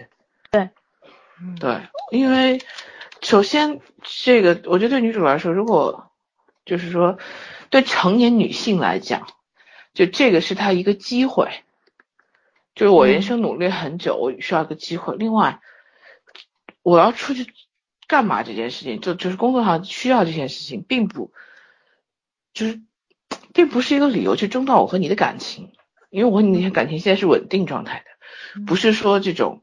呃，随随便便来一个人就能打破的，因为前面编剧已经向我们例证了，他和男主是多么的勇敢相爱嘛，然后坚定的相信对方这件事情，对吧？那并不表现我走了三个月，然后你就变心了，还是我就变心了？我觉得这个不太成立的，否则的话他前面表现那干嘛呢？对啊，所以我觉得男主这种患得患失，就是他哪儿都不愿意去，他就跟老母鸡抱窝一样，死守他这个、嗯死守了女主，是一个小男生的心情。但是女主这个状态呢，就是如果她今天接到一个，你看他们公司现在一个状态，很有可能哦，我现在觉得很有可能，在后面会有一个出现一个，就是比如他那个部长给他一个机会，因为女主其实是挺能干的，嗯很可能部长给他一个机会，然后你要不要这个机会？你要不要去往上走，再更进一步？我觉得如果是女主的话，女主会选同意的话。但是这件这件事情，男主大概会有两个点，他就是说他他会很纠结。第一个，这个事情你干嘛不和我商量？第二个，你就这么撇下我就走了吗？肯定他会有这样想法。对，是就是，其实就是我们刚刚和跟刚刚和早儿聊说，就是女主有这个权利去三十六岁还很幼稚。对吧？就是在爱人面前的这种幼稚，在父母面前的这种女生的幼稚是是那种，我只是为了想放松一下，或者是我只是想转变一下我在你面前的那个状态，而并不是我我内心变得特别幼稚，就是特别。我觉得女主处理问题上很幼稚，嗯，她是真的有点幼稚，她是真的有点幼稚，那是个天性上的问题。对，这个是剧情上造成的这种误解，你知道吧？所以，我我觉得现在就是咱们现在就是把他为什么这个幼稚合理化，是是给编剧在圆，编剧他自己造成的这种，就这这个局面他他要做这个人设，是因为他要让这个爱情各种成立，你知道吗？自圆其说嘛，嗯，对。然后就是其实呃，刚圈说的是。就是这个点的另外一个方面了，就是我们要如何去解读徐静熙的成熟？这个成熟是真正的成熟吗？我觉得并不是，因为这就像是一个，嗯，就是穷人家的孩子嘛，然后就不得不成熟，对吧？揠苗助长，不，嗯，小心翼翼的长大，对，不得不去面对一切，自己去去接受一切，因为没有办法。然后哪怕你内心是还是渴望自己像一个孩子一样，可是没办法。因为这个事事比人强嘛，对吧？然后，可是当当你处在爱情当中，和你处在职场上，或者处在其他，哪怕他在姐姐面前也是一个成熟的样子，甚至于姐姐在他面前更像一个小女孩，像个妹妹，对吧？但是你看他在爱情里边，他就会露出那种。呃，小小男生的那种样子，因为在爱的人面前，他愿意放松下来，然后展现我最最本真的那个方面。还有，其实这种最本真的东西，其实就是一种内心最强烈的需求嘛。嗯，就是我在别人面前无法展现的，我要在你面前展现。嗯，对吧？我我其实好的爱情是什么？就是两个人之间互为很多角色，就是我我既是你的老婆。也是你的情人，也是你的女儿，也是你的妈，嗯哼，对，还是你的朋友。那男性的话也一样啊，就不不去列举了，就意思是一样的。呃，但是我觉得俊熙就是刚圈说的，他在整个我们看到第八集，他其实已经深入在讲这件事情了。我当他当他去拒绝去中国三个月，因为这个机会对他来说其实是一个很好的机会。老板也说了，你去美国三年。去中国只要三个月，嗯，而且中国是一个巨大的亚文化的市场，也就是说你去的话，你肯定会不仅得到这个呃名，也会得到利，嗯，对吧？你将来回来之后，说不定就成为更重要的这这么一个人，然后有更好的前途。但是他断然拒绝，毫不考虑，甚至于我要写我写现在写私信行吗？就很任性，其实就是那种缺乏安全感的表现。对，而且男主不止一次的也提过，大不了就辞职。你知道这种这种话，在对一个成年人来讲是很大的压力。对啊，嗯，对他，而且他当时好几次要送女女女主去什么咖啡店啊，什么女主说你可以走开吗？甚至有一次他出差，然后他说我也要去，我就觉得就像那种像那种小男孩，就是牵着妈妈的衣角那种感觉，你知道吗？就是妈妈你去哪儿我也要去。就是粘上了，就是那种感觉。然后我我当时看到这时候，我也在想，幸好真儿是这样的一个性格。她假如是一个比较沉稳的一一个比较自己独立的这么一个女性的话，应该会比较烦这个样，接受不了的。嗯，对啊，对，嗯。但是我觉得俊熙可能也不会喜欢那样的女性。我觉得就是他这个三集虽然说是浪费了吧，但是我觉得就是。嗯，咱自己脑补的一些情节是能够对上的，因为他前几集一直在塑造一个形象嘛，就是俊熙什么样的女人都能追到手，他是有一种势在必得的那种雄性的那种，那就是那种占有欲的东西是很强烈的。对，就是我觉得他他在爱情中应该是那个把控方，就是嗯呃我们两个人谈恋爱怎么剧情怎么走是他说的算的，但是他在真儿这可能是第一次是被动方。对，而且这种新鲜感，战战兢兢的有一点。对对对，这种就这种新鲜感会让他变成初恋的那种感觉，就那种无措嘛。嗯，我觉得丁海寅演的还是非常到位的。对，所以我到现在我觉得两个演员是完全没有问题的，就非常非常没有问题。而且是他在面对那个前男友嗯的那个面貌，然后面对他朋友那面貌，甚至于现在有他妈的时候，他三个面貌都不一样。他其实想说出来我是谁，但是又不敢说出来的那个，然后话又说不全的那个状态是特别特别的，怎么说呢？就是就是，我觉得是可以说是完全再现了那个就是这个人物的那个内心活动出来了。嗯，就是老孙说的没有安全感嘛。嗯，就到现在为止，我觉得其实两个人都演出来了。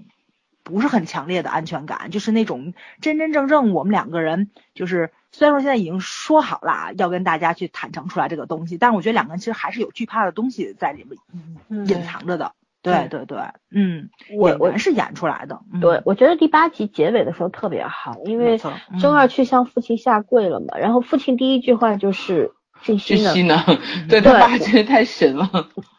因为他爸已经知道了，可是我觉得作为爸爸的立场来说，就是如果这件事情要你单独一个人来的话，那这个俊熙他真的靠谱吗？对，因为这件事情明明就是非常困难的一件事，对吧？嗯，你的你女儿过来，你一定是认为爸爸是不知道的，你是来来坦白来认罪的，甚至于对吧？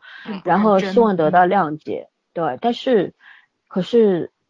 爸爸一定会觉得这这么这么艰难的事儿，为什么男人不冲在前面呢？嗯嗯，对吧？所以说，我我是觉得你说他们那天呃早上那个也挺妙的，就是女主呃呃俊熙打电话给真儿说要不要我请一天假过来，然后正二说的是难道那行让你来吧，你要不来围观吧，看好戏好了。然后俊熙那那个说说的那句话我。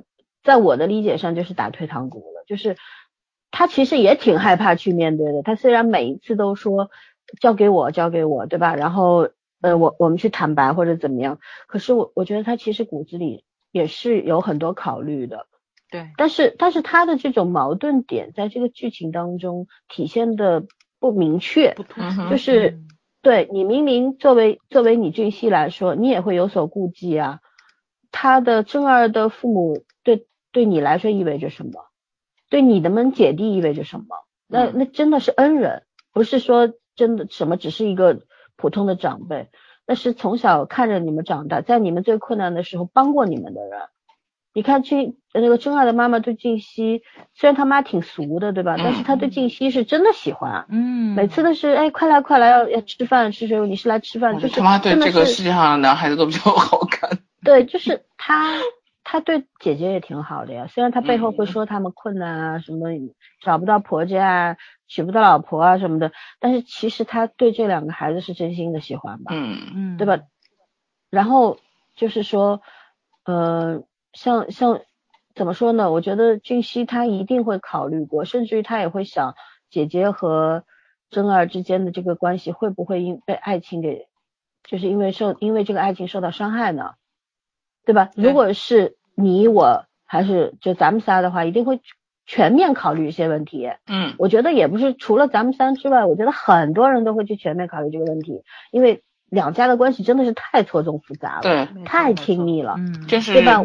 承受不了这个一旦分手的这个刺激哦。对，就很多人，你看为什么有很多？我举个例子，就是有很多人他可能就是认识了很多很多年。这个男孩子突然发现他喜欢上这个女孩，但是他不敢表白。没错，你去问问他，他为什么不敢表白？他一定会说，万一他拒绝了，我们连朋友都做不成。没错，嗯嗯，对，这就是问题所在。失去。嗯，对，你说俊熙他有没有考虑过？我觉得他一定考虑过，所以他其实内心是也是怕的。对，他并没有他想的那么勇敢，对吧？像正儿其实也是一样的，他觉得。怎么呃，这个他当然是一开始他很犹豫，比方说第五集的时候，君熙跟他说我非常非常爱你，然后郑儿不回答，他直到第七集还是第七集的时候，他才通过手机录音来告诉他我很爱你，而且是在很多事情的推动之下，就走到了这个地步了，我确实可以告诉你我爱你了，嗯，但这并不是一开始就互相之间就是相同的这种爱意。是没有的，并对，就是肯定一开始的话是男生爱女生更多一点，而女生为什么会退缩，为什么会犹豫，那是因为她考虑的事情比较多。嗯哼，对，但是所以说呢，像第五集它整个一集的这种浓情蜜意，咱们先撇开说它整整差不多六十几分钟的这种亲热，让人比较倒胃口，这个先撇开不谈，而是去谈两呃，如果一对男女他们现在本来是就是这个人设，二十几年认识了，突然意识到互相爱上对方了。会不会干柴烈火？我觉得这个是成立的。嗯，我觉得还是不会。呃，不，你觉得不会？我觉得这个事情是成立的。母胎单身，这个年纪了，家呀，三十多了，你忘了老房子着火，越烧越旺吗？根本就扑扑不灭吗？对吧？这个不是，而且就是成年男女，而且就是说成年男女跟少男少女，你觉得是哪个对这方面需求更多一点？少男少女是是有这个比较，不是更多的好奇心吧？少男少女之间，但成年男女没有用过功能而已，比较好奇。对对，然后成年男女的话，因为这方面彼此都是谈过很多次恋爱了，并且真儿是一个每一次恋爱都会异常投入的人。你看她跟前男友做的那些事儿，甚至于俊熙后来都很很吃醋的，对吧？很不开心的，就跟他说：“你们甚至已经到了要共享账号啊。”然后你的手机还是用他的名字来注册的，然后你为了变更一个手机号码和这个呃这个手机持有人的这么一个名义，你还要再去一再而再再而三的受到他的威胁，对吧？就要怎么样？就是他觉得这件事情挺那什么的，嗯哼，嗯，然后在这个事情当中，你看两个人又产展现了一个矛盾点，就是虽然后面他们两个互相就就这么敷衍过去了，这个事情好像就过去了，其实并没有过去。就是当当时真儿问俊熙说，呃，你不会跟我做这些事吗？我觉得这些事特别正常。然后俊熙说，我好像从来没有做过这些事。然后真儿问他，那我们以后也不会吗？俊熙就没有表态。嗯，这这这就是其实两个人对自我和对爱情或者是婚姻的不同的观点的碰撞。对，对吧？真二是觉得，只要我不管，就像她对前男友，哪怕他没有没有什么没有爱他。或者说没有那么爱他，可是我们俩是要奔着结婚去的，我们俩会会有未来的，所以说我可以可以做你想要做要我做的一切，嗯，我也愿意全情投入，对吧？我也愿意跟你共享我的一切。这感动之后是恐惧耶。对，但是但是俊熙不是，俊熙因为是一个从小受过伤害的人，他你想姐姐俊熙的姐姐，他和他姐姐其实是两两个极端，对。呃，像他姐姐已经是怕到不敢结婚了吧？对，对吧？但是俊熙是他是渴望有一个自己的家庭的，就是渴望有有有人有人来保护他，来陪伴他的是这样子的，所以说他一直在交女朋友。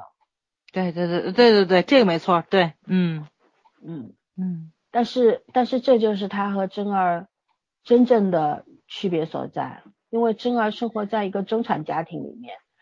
呃，家庭很美满嘛，家庭条件也还不错的，对吧？反正总归不愁吃喝，这是肯定的。然后也没有过过苦日子嘛，所以他才会养养造就了他现在这个三十多岁还很娇憨的这个性格，嗯，对吧？但是你像俊熙的话，他就是从小苦大的小孩，其实从小苦大的小孩，我觉得对爱情其实是很彷徨的，他既需求又彷徨，这是必然的。对，然后像他们，他们之后在这个之后的剧情当中，我希望展现出这两个人之间的矛盾点。嗯，到最后，我甚至希望他们分一次手。正常应该分一，都已经分完一次了，我觉着正常的事。对，我我希望他们分一次手，因为现在这一切都是假象。对，都是假象。嗯，这种浓情蜜意的感觉是真的，但是。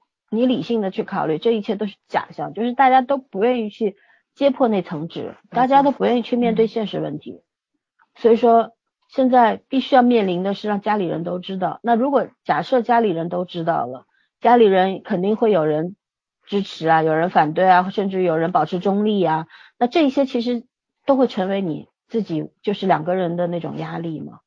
是这两个人怎么，就算是我说破了。比如说你们是我父母，我已经把这事告诉你们了，可是日常生活中你们还是会给我无形的压力，嗯，甚至没错你们不给我压力，我自己也会有压力。对，嗯，然后这个压力一定会转化为两个人之间的矛盾，那怎么去处理这个矛盾才是最重要的事情啊。嗯所以说，其实后面之前有个小妹妹讲说，你看这个剧四集都演完了，这第五集就该结婚了嘛，对吧？嗯 那他后面他后面还有十几集怎么演呢？其实我觉得是后面后面的这些集数就应该这么演，就是要去演到一个他们两个人怎么去真正的从爱情这个虚幻的状态里面走到现实当中来。我们是有未来的，我们必须要谈未来，因为现在家里人都知道了，我们我们两个如果掰了的话，我们这两家人也就拜拜了。对，对嗯，这又是一个巨大的压力，也就是我们俩，我现在我们的爱情之上已经有一个十字架在那儿了背负了两家人的这个友情，对吧？这个多年的恩义，所以说是不能随便分手的。嗯，绝对是不能随便分手。对，所以说，所以说后面如果编剧能写好的话，应该是很好看的，对吧？这才是现实问题啊！前面前面都是童话故事，后面才是现实问题啊！没错没错，嗯嗯嗯嗯，太现实了。对啊，如果我是编剧，我一定会这么干啊，嗯因为这个，我觉得这个才是在现实当生活当中会发生的事情，因为这些事情你根本就逃不掉。所谓内心的煎熬，其实就是各种各方面的压力汇聚成的一种嗯，让你自己过不去的那个东西，对，对过不去的那个坎儿，那个坎儿你要怎么度过？当你在爱情的模式底下的时候，是一定要两个人共同度过的，而不是我自己过了就好了。对你我过了，你没过，还是没有用的，嗯哼，对吧？尤其是即使有了爱情，你结了婚，可能在生活的过程中也会面临很多问题。嗯，嗯，只不过你们两个人相爱而已，要一起去解决这些问题。甚至于有时候解决方法对方还跟你不一样的时候，你怎么达达到平衡？这都是后话了。但是他前面这些东西都演的这么童话的话，我甚至于觉得他们两个人结婚我都不看好。对、嗯对，嗯，就是光是有爱情怎么可能呢？嗯对，就是有一种模式叫做先结婚后恋爱嘛，嗯嗯也是有的。也是有的。其实对就是说我们我这么看，我我个人认为，像电视剧中这种爱情模式，就是是一定会存在的。嗯我不觉得它好像超出了这个正常的范围，我觉得它在还在范围里面。嗯但是我觉得我是觉得编剧他的能力差是差在他没有把这个正常的故事给讲正常，嗯呃对吧？就是对他其实是我们刚刚谈到的那一切，就是综上所述，编剧其实 就是要要讲我们要讲的那些东西，我们分析的这些东西吧。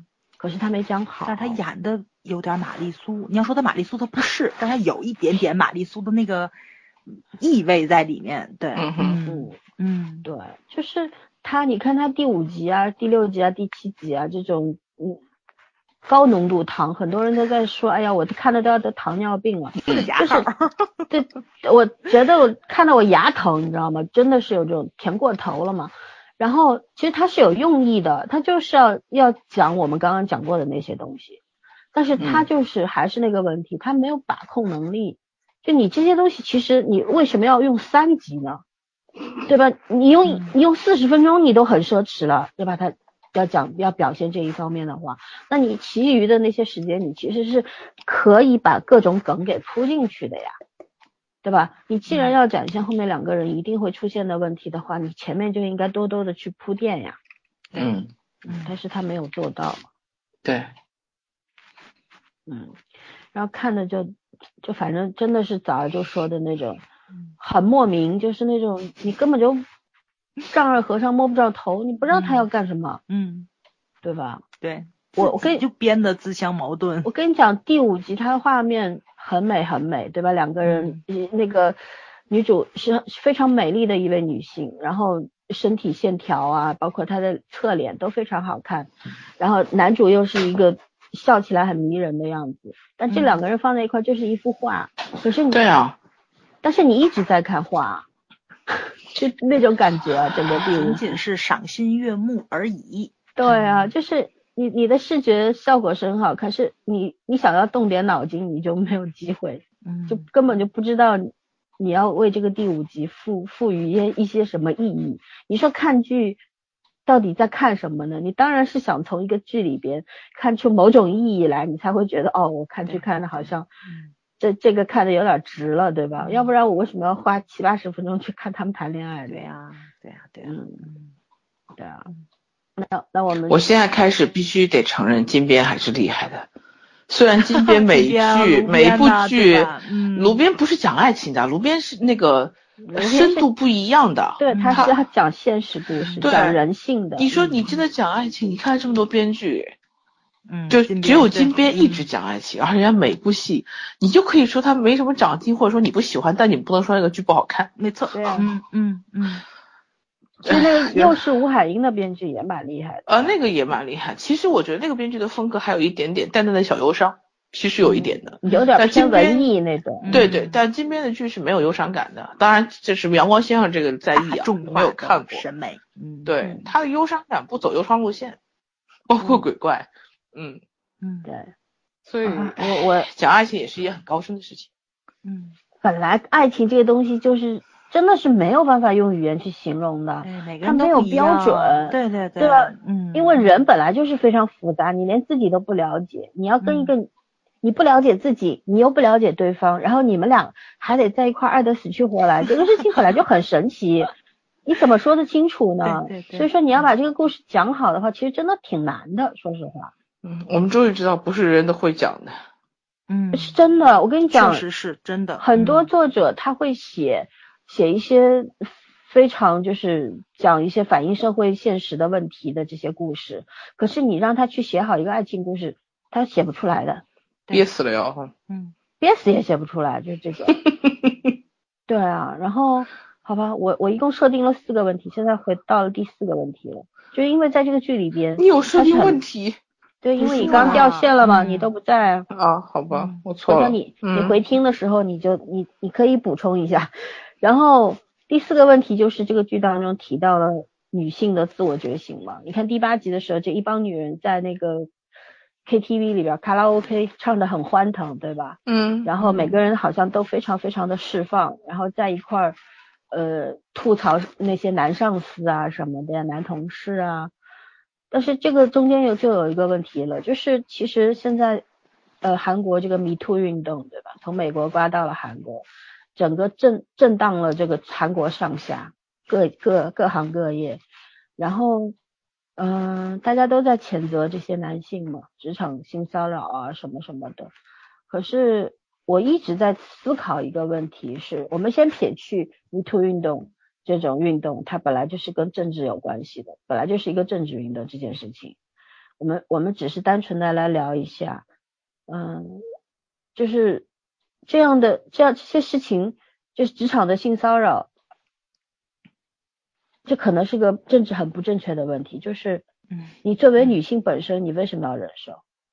嗯嗯但后来又为什么没有办法忍受？对吧？就是嗯一，我觉得像这种这种事情出来之后，大家都会去苛责男性说，你看你们这些人确实很猥琐，很垃圾，对吧？都是、嗯都是小人嘴脸，特别恶心，尤其在这个剧里面。但是这些女孩子在在自己也是，既然既是受害者，我觉得她对自己也是个加害者呀。对，嗯对，所以所以为什么要忍受呢？你觉得为什么要忍受呢？他们？啊，他们觉得这件事情虽然不对、不正确、不正确，但是正常。嗯嗯，嗯这个东西是是一个很可怕的东西，是很多很多环境下都有这个概念。就是我知道这件事情不正确，但我觉得这件事情很正常，就所谓潜规则造成的规则。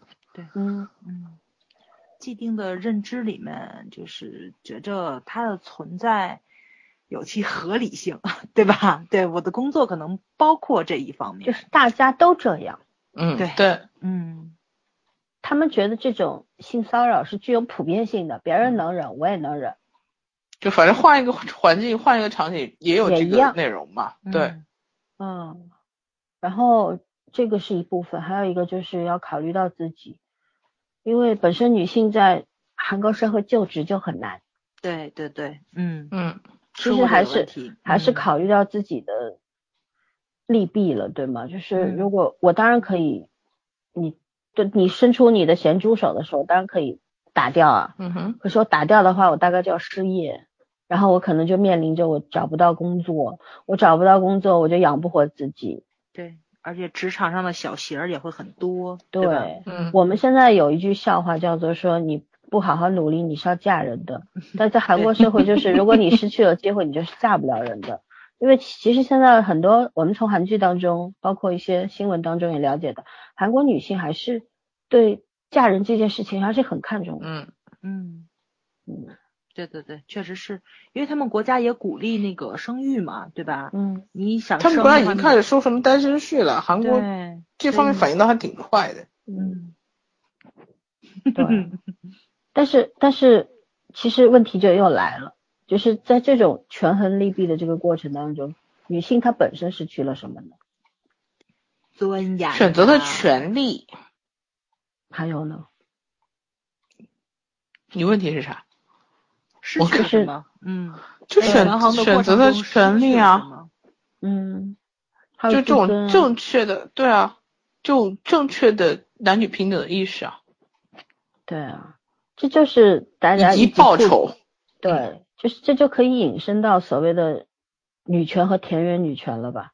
对啊，我就我我真的是今天还是昨天，我刚知道田才知道是吧？田园女权这个东西，你知道吗？对对对，我真的，因因为我那阵儿，我我印象中在节目里我说过嘛，就是有一个咱们中国就是立志于让所有的农村的女性有自己的经济收入的那个那个女权的老师，但那老师一直说自己她不是女权，她说在中国是没有女权的。所以嗯我的认知里面，我很赞同她，所以我一直觉得中国是没有女权的。后来我才发现，中国还有这么多女权，而且有这么多分类，还有还有这么诗意的名字叫田园女权。田园女权是一个特别贬义的这么一个意思，就是我知道他们自己本身没有弄清楚女权到底是一个什么样的嗯意义，然后你到底要争取什么样的权利，对吧？嗯你要首先争取的是人权，没错。然后你再争取平权。嗯而不是我要做这个要回到母系社会，不是这样的。嗯那很多人是觉得他理解错了这件事。我觉我觉得这个呃会造成这个事情，它本来就是因为人是很容易从一个极端到另一个极端的。嗯，对对，很多人是没有中间态的，就是一到三没有二，就这样。很很多人是这个样子，一旦所谓的好像自我觉醒了，就会立刻蹦到那个地方去。嗯他不会想我到底需要什么，而是想的是响应号召，然后要压倒一切，就是这样。我觉得人类的斗争都是这么形成的，其实 就真的是压抑太久爆发。对。然后刚刚圈说的蛮好的，就是说你选择了，失去了选择的机会，失去了选择的权利。其实涵这个所谓的选择权利，我觉得就涵盖了很多的意义在里面了。你比方说，女性在呼呼吁自己，我要这个尊严，我在职场上我要有尊严，对吧？我要有该得的一切，我也我要求平权，我该给我的利益要给我。我面试的时候，你们不能老是问我我几岁了，我生孩子没生，或者怎么样，而是就像对待男性一样。可是有的时候，这个问题的发生，我觉得女性本身要承担一定一定的责任。所以在这个这个男权社会里边，嗯就是女性其实她那个自我意识是很弱的。嗯她一很多人的到直到现在为止，还是觉得她是这个男性的附属品啊，是家庭的附属品，是父母的附属品，而不是她自己，对吧？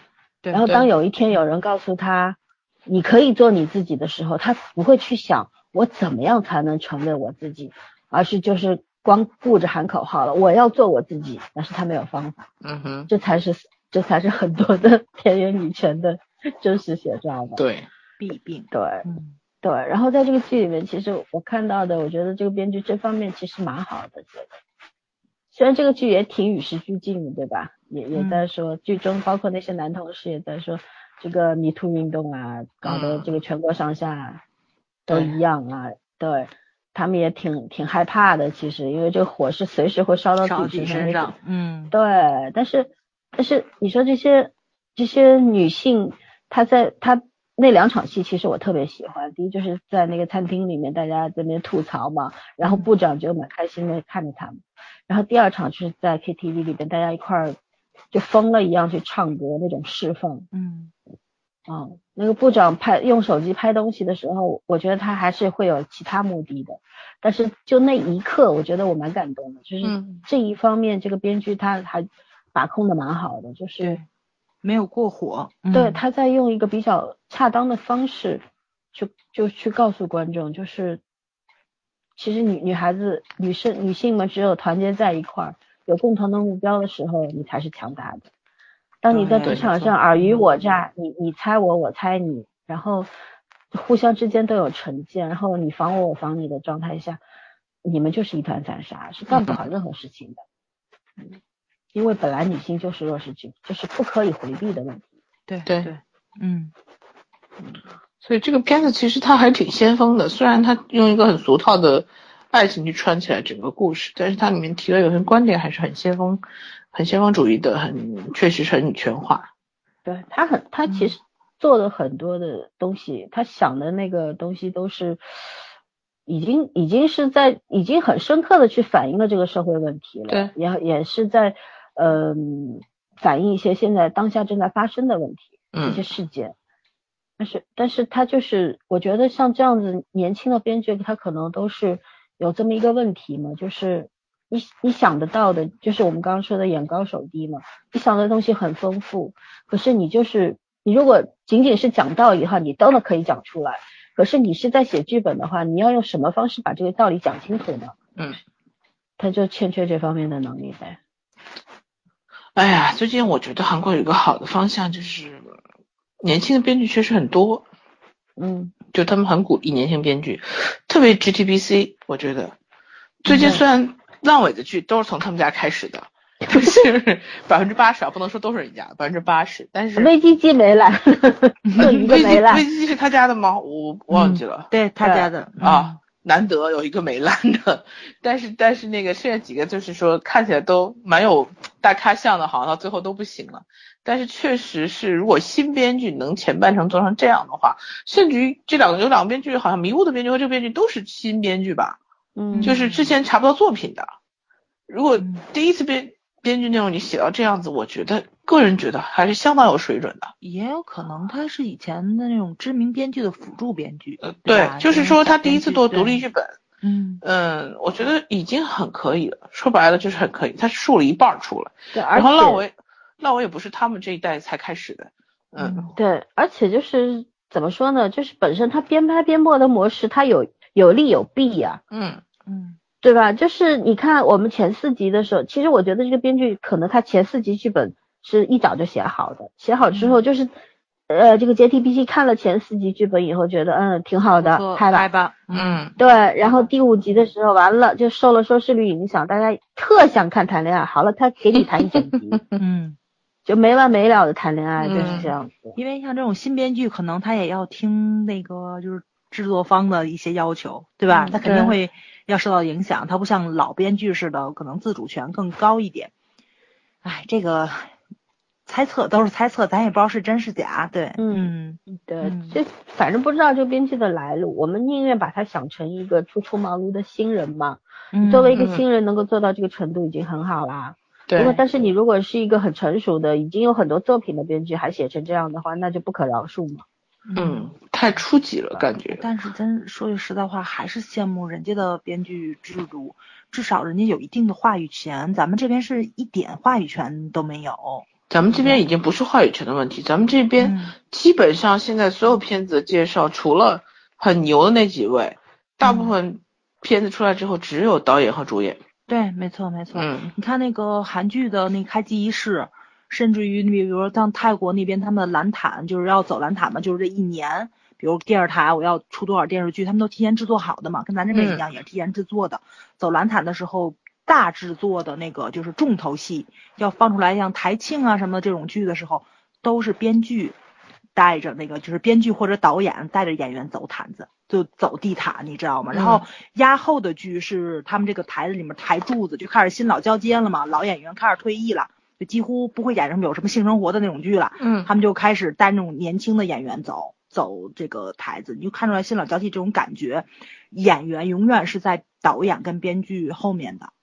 这个包括韩国也是，你是能看到导演跟编剧也是要拿着话筒去跟记者交流的，直接交流，不是说演员上来就说话的。虽然演员也也会去拍照片啊什么的，但是他们集体的在上面的那个 C 位永远是给导演跟编剧留着的。咱们这边导演还好一点，那编剧就几乎就完全就一透明化的，没见过，对，没见过。对啊。对，就就是其实我们会讲这个剧，还是觉得它有点可惜嘛。对，因为毕竟你你你你的设定其实是挺好的，然后你你要反映的很多东西也是很很具有先锋那种精神的，对吧？对，嗯，对，然后就是就是问题出在你的整个把控能力真的是欠火候，所以就就会觉得很可惜，就像我们当时。讲迷雾的时候也是一开始的时候，大家其实我们三个都意识到迷雾这个剧本它其实问题特别大，嗯，但是就是因为金南珠演技太棒了，太好了，厉害太厉害了，所以说就掩盖掉不得不看，嗯，对，你就你会被他个人魅力所吸引。说白了，很多人就是看金姐姐去的，并不是就觉得这个剧有多牛，对吧？其实那剧也没没讲什么，讲到最后就是爱情，因为爱情。今天晚上也出现两首歌，第一首歌叫那个突如其来的爱情，第二首歌叫因为爱情。哎，正好一开头一结尾。嗯，然后，然后像这个剧，呃，我觉得它其实如果写好的话，它它要反映的东西，它是可以说好的。嗯，对，它真的可以结合好的。嗯，我我这两天我不是说我在看 Live 吗？我每一次看 Live 都有一种被感动的那种，没错没错，就是被打到心里的那种感觉。是为什么？这就是好编剧和普通编剧的区别吧。嗯。就是我以前啊，就借着讲讲流，因为我们这个剧，我今天我们要聊的东西都聊完了，嗯，没有啥好聊的。我就是借借机讲一下这个流，我就觉得我今天终于想明白一件事，鲁西金他厉害在哪里。我我就是有很深的感觉，是我们当时看《我亲爱的朋友》和那个《世界上最美丽的离别》，对吧？嗯，这两部剧的时候，我总是觉得我喘不过气来，就有一种被。卢锡金摁在地上，卡住的那种感觉，对你被迫去接受他他给你讲的故事的那种感觉，就很不舒服，我很逆反。嗯，我会看，但是我很逆反。其实我不太愿意去承受这一切。嗯嗯，因为因为他的那个痛感，嗯，非常密集的，就是硬塞给你的，而不是你主动去感知的。嗯。然后今天看 Live 的时候，我就想明白了，他好在哪儿？他好，他我为什么说卢锡金这次又？又上了一个台阶，又厉害了，嗯，更厉害了，是因为以前就举个例子吧，就说刘呃说那个我亲爱的朋友里边，当时那个女主高姐姐在厕所自己扇自己耳光那场戏，你们还记得吗？嗯，我记得。那场戏的情感冲击是巨大的吧？嗯，我我看的时候我都惊呆了，你知道吗？嗯，我当时第一感觉是我靠这么猛，就是为什么一定要自己扇自己耳光扇成这样？就你妈妈就在门外面，然后你这样子，就是就是说，觉得编剧这一方面做的比较过分，就是你注重了这个情感的渲染，但是你忘记了他这个事情是否一定可以成立，嗯，对吧？会过度还是不会过度？这件事情他没有考虑。然后，但是在 Live 里边，他今天就讲，我也讲一场戏，就是他们抓一个性侵儿童的连环强奸犯。然后，然后李光洙和警长两个人去追这个人，那那个人是曾经的国家代表，是跆拳道呃柔道选手，是超厉害的。两个人赤手空拳去抓，而且不敢开枪，因为在韩国警察是乙方，老百姓是甲方。然后他们如果开枪的话，哪怕他们是做的对的，但是所有开枪的警察都会受到惩惩罚。对对，甚至于会被告渎职或者是滥用职权会被开除。嗯，所以他们都不敢用枪，就真的是。就是赤手空拳去打，然后好不容易两个人把这个人把这个嫌疑犯制服了，压在地上之后，李光洙已经快要被他就是掐脖子掐死了，你知道吧？嗯。然后他是拿了那个电击棒，使劲的在他身上电击，那个人昏过去了。但是那个因为是国家选手，所以说也是很厉害的，意志力比一般人强大嘛，他又醒过来了。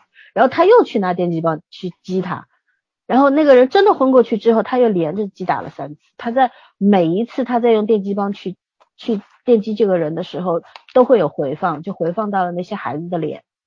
嗯，就是这个时候，我觉得这一次卢锡金就妙在这个地方，他同样他只是做用这样的一组镜头就反映出了很多的问题，比方说警察他也是个人，他面对这些犯罪分子的时候，他的愤怒不会比普通人少。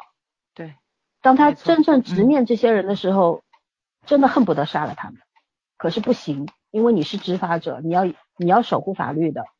你是不可以滥用私刑的，对吧？当你的你的感性和你的理智必须要有一个分水岭的时候，你怎么办？这是对警察的考验吧？嗯，这是第一个。第二个，他在那一组回放的闪回的镜头里面出现了孩子的脸，又出现了那些孩子家庭，因为那那那两个孩子为什么两姐妹为什么会被性侵？是因为他的妈妈是长期受到爸爸家暴的这么一个状况，但是妈妈不敢反抗。也出现了妈妈当时说对警察说的那句话，就是我可以保护我的孩子，不用你们管。嗯，对他又又结合到了呼应到了前面的那那个事件，然后后来李光洙演的特别好那场戏，就是他是脸上眼睛里面有泪光的，然后脸上非常的愤怒，是甚至是狰狞的。他拿那个电击棒去击他，就是恨不得弄死他。嗯，但是他知道也不能弄死他，就是这样。然后卢锡金厉害在哪里？就厉害在，他现在不过度了，你知道吗？如果是以前的火候怎么掌握呢？嗯，对，恰到好处，那那个表现力是恰到好处。如果我觉得如果是两年前的吴锡金，大概会让李公主拿起一块石头砸他脑袋，但是 这一次不是，他只是用了电击棒，因为这种第一这种二百二十伏的，顶多把人击昏过去，不会把他弄死的嘛。嗯。对对，嗯，这这东西这语言不太好描述，但是我觉得你们去看了以后就会明白，我我我说卢锡金厉害，就变得更成熟了，是到底是为什么？嗯嗯，就是他很多的戏，他他的那个张力还是很夸张的，就是说。他要体现那种戏剧冲突啊，人物之间的那种矛盾啊，喜欢这个方式博弈啊，嗯，对他还是还是走在走他那条路嘛，嗯，但是他现在用的手法就是以前的话更成熟，就很像那种力透纸背，就写东西力透纸背，但是现在他是举重若轻了，就完全不一样，游刃有余了开始，对，特别好，嗯哼，就是所以说很多人说 Live 太沉重，我就凭良心说，我觉得 Live 不太沉重。他虽然是讲现实当中的，真的很现实，嗯，但是我觉得他会有一些，在这个残酷的东西里面，他会给你一些很温暖的，然后很向上的那种东西给你，嗯。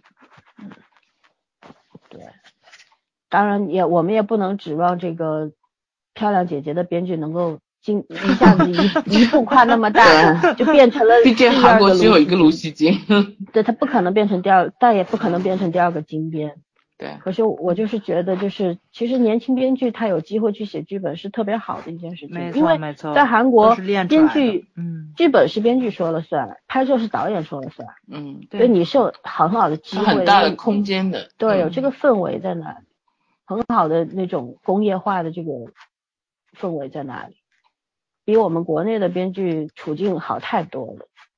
嗯，其实你好的作品，就像圈圈之前每一篇每一集他都写一个几千字的剧评，他当时就说说我觉得这写这东西是不能断的，断的话你就会生嘛，就笔笔笔头生了，对吧？对。很多词儿你都不知道怎么用了。可是你写一写，其实是它会自己跑出来的这个东西。对，就是有的时候它有些东西在你心里。